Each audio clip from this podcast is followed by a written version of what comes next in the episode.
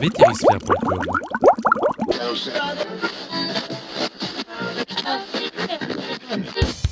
Vous écoutez le podcast de Vétérisphère, première web radio francophone réservée aux vétérinaires. Bienvenue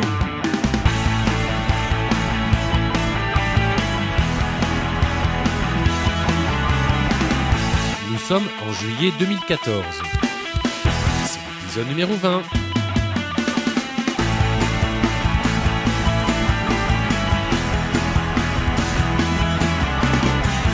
Bonjour à tous et bienvenue pour ce 20e numéro du podcast de Vétérisphère. Depuis deux ans maintenant, cette émission de radio en ligne se consacre exclusivement à l'actualité de notre profession. Vous êtes de plus en plus nombreux à nous écouter, nous en sommes ravis et nous vous remercions pour votre soutien. Au sommaire de ce nouvel épisode, nous verrons les nouveautés du site, fonctionnalités et contenu, dans la rubrique Quoi de neuf sur Vétérisphère? Nous continuerons avec la revue de web, l'actualité vétérinaire que vous avez pu rencontrer sur les réseaux sociaux et les blogs vétérinaires. Cela nous amènera directement à commenter l'actualité du mois grâce à notre revue de presse mensuelle, cette partie étant réservée, comme vous le savez, aux membres de Vétérisphère. Nous terminerons par les sujets les plus consultés sur le forum ce mois de juin. Avant de commencer, nous tenons à féliciter les étudiants vétérinaires, fraîchement diplômés, qui arrivent sur le marché du travail et qui auront très vite le bonheur de goûter aux joies quotidiennes de notre beau métier. À nos jeunes confrères, pensez à nous envoyer un petit courriel pour que votre compte étudiant soit mis à jour vers un compte praticien. Vous pourrez comme cela profiter du Forum des industries. Et n'oubliez pas que les membres de Vétérisphère peuvent vous aider au quotidien. Pensez donc à poser vos questions sur le forum. Passons tout de suite à la rubrique Quoi de sur Vétérisphère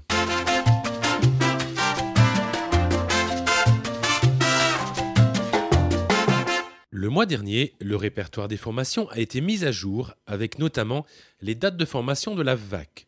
Vous pouvez dès maintenant rechercher les formations qui vous intéressent jusqu'à la fin 2014. Ne vous privez pas, tous les liens sont mis en place pour que vous consultiez les fiches complètes des formations sur les sites respectifs des organismes formateurs. Nous vous invitons à découvrir nos derniers reportages réalisés au congrès du GEMI, groupe d'études en médecine interne de l'AVVAC, qui s'est tenu à Avignon au printemps dernier, ainsi que deux vidéos sur les derniers congrès de l'AVVAC. À venir très prochainement, le reportage sur le congrès du chat à Arcachon. Toujours pour les vidéos, trois webconférences ont été mises en ligne et correspondent au congrès 2012 de l'AVVAC. Vous pourrez donc consulter les masses périanales sont-elles toujours des circumanalomes Le consensus du GEMI en hépatologie et les anémies, les clés de la démarche. Ces conférences sont disponibles à la demande sur Vétérisphère en illimité, quand bon vous semble. Il ne faut donc pas hésiter à les visionner, sur vos tablettes notamment. Ce mois-ci, l'ESCAP vous propose un bel article sur l'échinococose alvéolaire. Savez-vous que la prévalence de l'infestation des renards par Echinococcus multilocularis semble en nette augmentation en France? L'extension de la zone d'Anzoocie sur le territoire national fait craindre, à terme, à une augmentation significative du nombre de cas d'échinococose alvéolaire chez l'homme. À la lecture de cet article, vous serez à même de répondre correctement aux éventuelles questions de vos clients. La deuxième partie de notre entretien avec le professeur Thierry, du service de virologie de la faculté de médecine vétérinaire de Liège, a été mise en ligne. Il porte sur l'évolution de la vaccination depuis 50 ans, vaste sujet, comme vous vous en doutez. Pour vous donner envie d'aller écouter dès maintenant, nous vous proposons d'en écouter un court extrait. Bonjour professeur. Nous nous intéressons aujourd'hui à l'évolution de la vaccination depuis un demi-siècle. Selon vous, comment a-t-elle évolué depuis ces 50 dernières années? Eh bien, elle a évolué ou elle n'a pas évolué. C'est-à-dire que ça dépend des valences. Et essentiellement, cette évolution dépend de trois facteurs. Elle dépend de la stabilité antigénique de certains virus.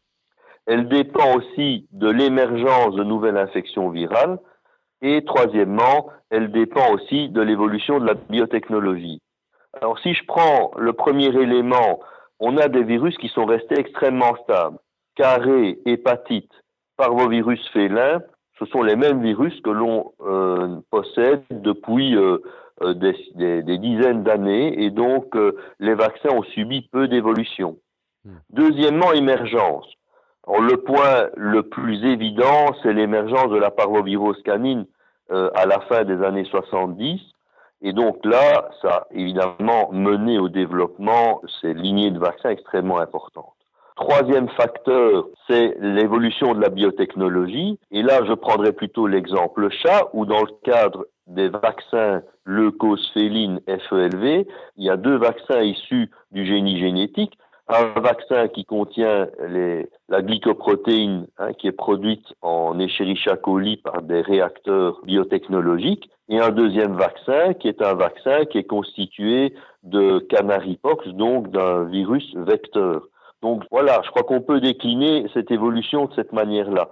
Alors il est évident aussi que tout ça est lié, il y a toujours un lien extrêmement étroit entre euh, l'adéquation de la vaccination et la présence de ces infections virales dans les populations de nos animaux de compagnie.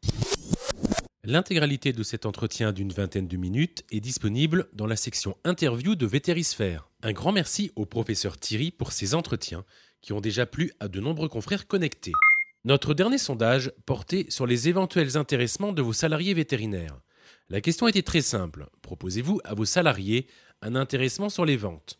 Résultat, 14% nous ont répondu oui et 86% non. On peut donc en conclure que cette pratique est peu répandue. Je vous invite à consulter d'ailleurs sur le forum un débat sur ce thème. Il s'intitule Comment mettre en place un intéressement au chiffre d'affaires. N'hésitez pas à y participer. Le prochain sondage sera plus estival, nous attendons votre réponse. Pour les vacances d'été, au moment de partir et de laisser votre remplaçant seul face à votre clientèle, vous vous sentez confiant et soulagé, ou plutôt méfiant et angoissé. C'est peut-être une question de tempérament. J'ai déjà ma petite idée, mais je ne vous la dirai pas tout de suite. Résultat dans le prochain épisode. Que s'est-il passé ce mois-ci sur le web vétérinaire? Vous l'avez peut-être déjà vu sur les réseaux sociaux ou sur notre blog. En voici une courte sélection, c'est la revue de web.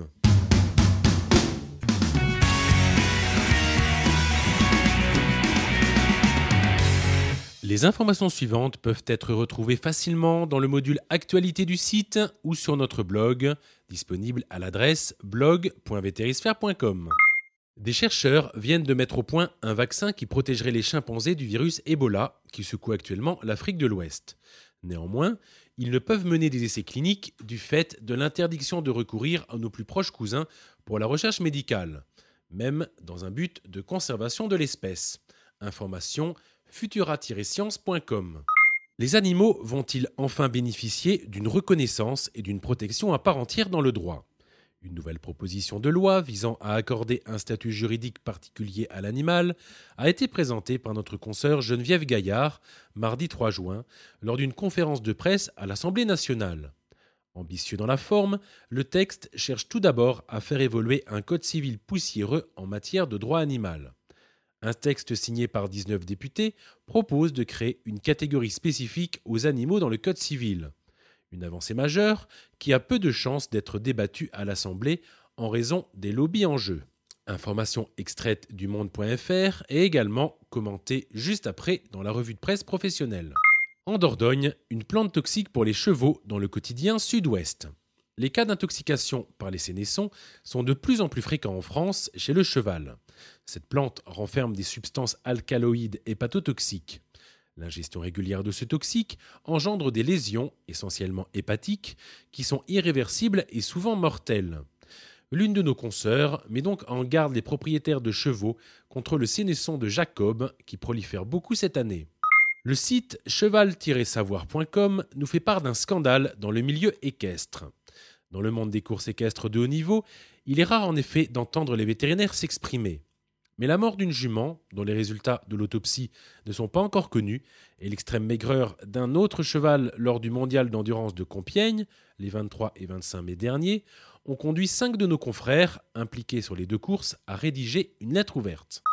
En Suisse, le projet de l'Office fédéral de la sécurité alimentaire et des affaires vétérinaires, l'OSAV, travaille à préciser l'ordonnance sur la protection des animaux en vigueur depuis 2008. en consultation jusqu'au 28 juillet, il a pour objectif d'en finir avec toute forme d'élevage extrême, contraire à la dignité de l'animal. La protection suisse des animaux veut faire entendre les interventions humaines sur des chiens ou des chats, visant à les rendre plus beaux.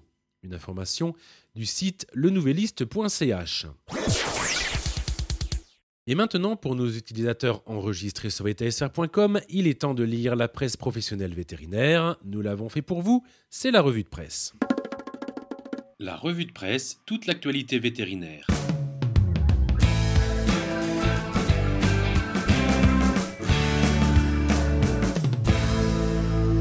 Pour écouter la suite de cet épisode, n'hésitez pas à vous connecter sur le site vétérisphère.com. À bientôt!